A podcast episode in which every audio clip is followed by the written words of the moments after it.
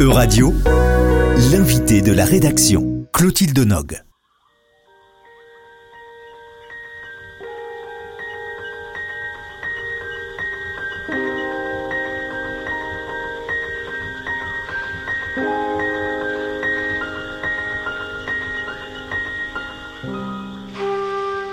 American trumpetist Theo Croker is way more than a jazzman.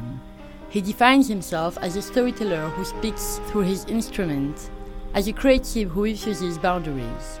Throughout the years, he made his way high, he was awarded a few times, and he kept experiencing music in all of its forms. He released the seventh album last summer, entitled Love Quantum, and is currently touring Europe. Theo, thank you very much for being with us today before getting on stage at Le Pannonica in Nantes. Do you have a special routine before performing on a show? Before I go on stage, I uh, I find the quietest place that I can, away from everybody, and without a phone or anything, and I just take a couple deep breaths, preferably in the dark, and um, I just clear my mind and try to put out of my mind all the things that have nothing to do with playing the show, and just come on the stage with a fresh a fresh energy. This tour presents your latest album, the seventh studio credit, Love Quantum.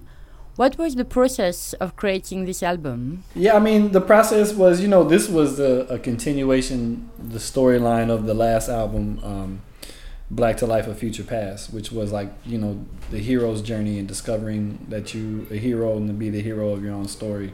And then Love Quantum is it's like different little love stories. The hero learning about love and experiencing love after he's already become a hero.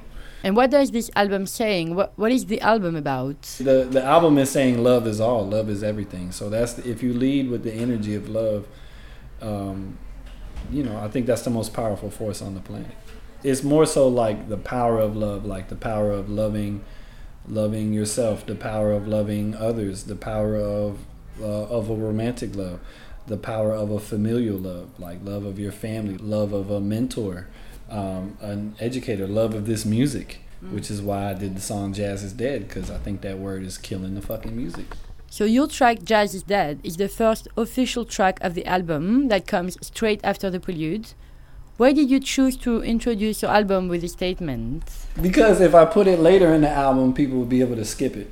Okay. I wanted to make a point. I'm just tired of the word jazz, and the reason why I'm tired of the word jazz, personally, um, it's just I think it's an inadequate description of this music, jazz. The, that's a word that used to mean jizz, which is to ejaculate. It's a slang word. It doesn't even it doesn't have any essence to it at all. But you know, they'll take music from you know 16th century classical music or 13th century Gregorian chant and name it polyphonic or monophonic or monophonic and give it all these different versions when it's just a bunch of monks singing.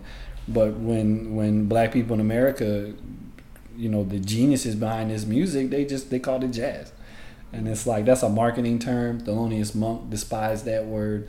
Charles mingus despised that word. Miles davis despised that word. John coltrane doc cheatham louis armstrong. So it's like why is it you know accepted as just the label of it so you know and it's not it's not against people that love jazz or love the music it's not we're not talking about the music we're talking about the effects that that word has mm-hmm. when i come into a room to negotiate a deal or when I am, am being considered for a performance slot, when the word jazz comes on the table, it changes everything.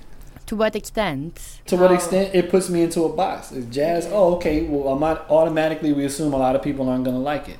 Automatically we assume it's going to be old people. You know, automa- automatically is is something that's not going to be popular and something that needs to just kind of sit in the background. And have you always felt like that?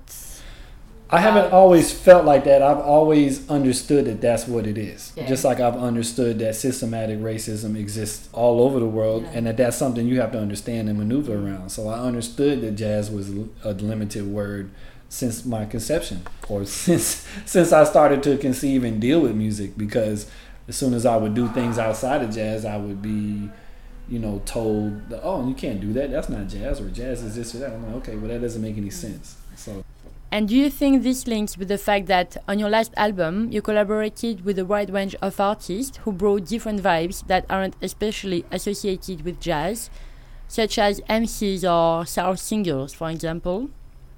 Yeah, I mean that that just helps make it more obvious, you know, because really the irony of that is if we are to use the word jazz, then what isn't jazz? How how is hip hop not jazz? How is Tupac Shakur not an improviser? So it's kind of like you can't just say, "Oh, jazz was this thing that happened here and here." Then, so jazz is dead. And can you tell me a bit more about these collaboration you made on that album? Was that new to you to work with that many artists on a project? I've collaborated with artists, but I think it's new for me to have majority of my album include other people's voices. Usually it's just been one or two to help tell the story, but I wanted to make the story a little more clear than when it's all instrumental. And I have a lot of love for them. Like personally, we have relationships outside of music that I felt like made their way into the music you know, so it was deeper than just a collab, like sing on this. It was more like, no, we had a, a lot of back and forth as human beings, just about life, about love, uh, uh, about different things, and then we made music together. So, while growing up, what are the artists or the music that have influenced you deeply or have followed you through time? Um, Bjork, Alice Coltrane, Pharoah Sanders, um, like I think outside the box, um, OutKast. So a wide range of different genres. Everybody in my in my household had had genres they loved, you know, that were and it was eclectic. And and nobody really disliked. The only thing I didn't grow up listening to was like country western music cuz it's just just not culture I'm interested yeah. in necessarily.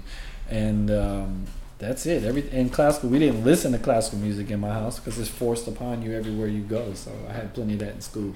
You recently started to MC. How, how was that to you? Yeah, everybody's a rapper. Sorry to be the one to break it, but that's not special no more. Now it's more about can you actually tell a story. But these rappers, y'all, y'all better take some music theory classes because I'm coming. I know, I know a lot about rhythm and harmony and music and all of that. So like all of that, none of that, none of that is going to uh, go out the window because it's lyrics. It's actually all gonna play in for it. And the most brilliant to me, the most brilliant lyricists and MCs um, and wordsmiths are the ones that have a command of the Black American music language. They're the ones that have listened to Charlie Parker and John Coltrane. Thank you very much, Theo Croker, for taking the time to sit with us. Do you have a particular message you want to tell to your audience? Well, keep supporting this music. You know, many many times it's it's other artists and my peers like me. We're the ones in the room that really are contributing all of the information and knowledge that helps other people shine. So mm-hmm. like, you know, give the love to the actual musicians and artists. we're not we're not out here so that we can sell liquor or, or perfume or whatever or clothes like we are we we are the ones who have been blessed with the task of bringing true vibrations to people so just keep that in mind Theo Croker, not only a trumpeter but also an artist with many skills, who lives music in freedom and openness. He is currently touring Europe, so make sure to check his tour date to catch him somewhere. I will leave you with an extract of his track Jazz is Dead, released in his last album, Love Quantum. Ah, jazz is dead. What they say. For this music, only our people bled. I'm owning all my masters, hear me, jazz is dead. Born from the black intellectual mind. Swinging with that Afro beating J Dilla time. We the true torch bearers, open your eyes. Ain't gonna let these institutions teach our culture to die. They can't gentrify spirits when the people align. Let music free and let the vibrations rise.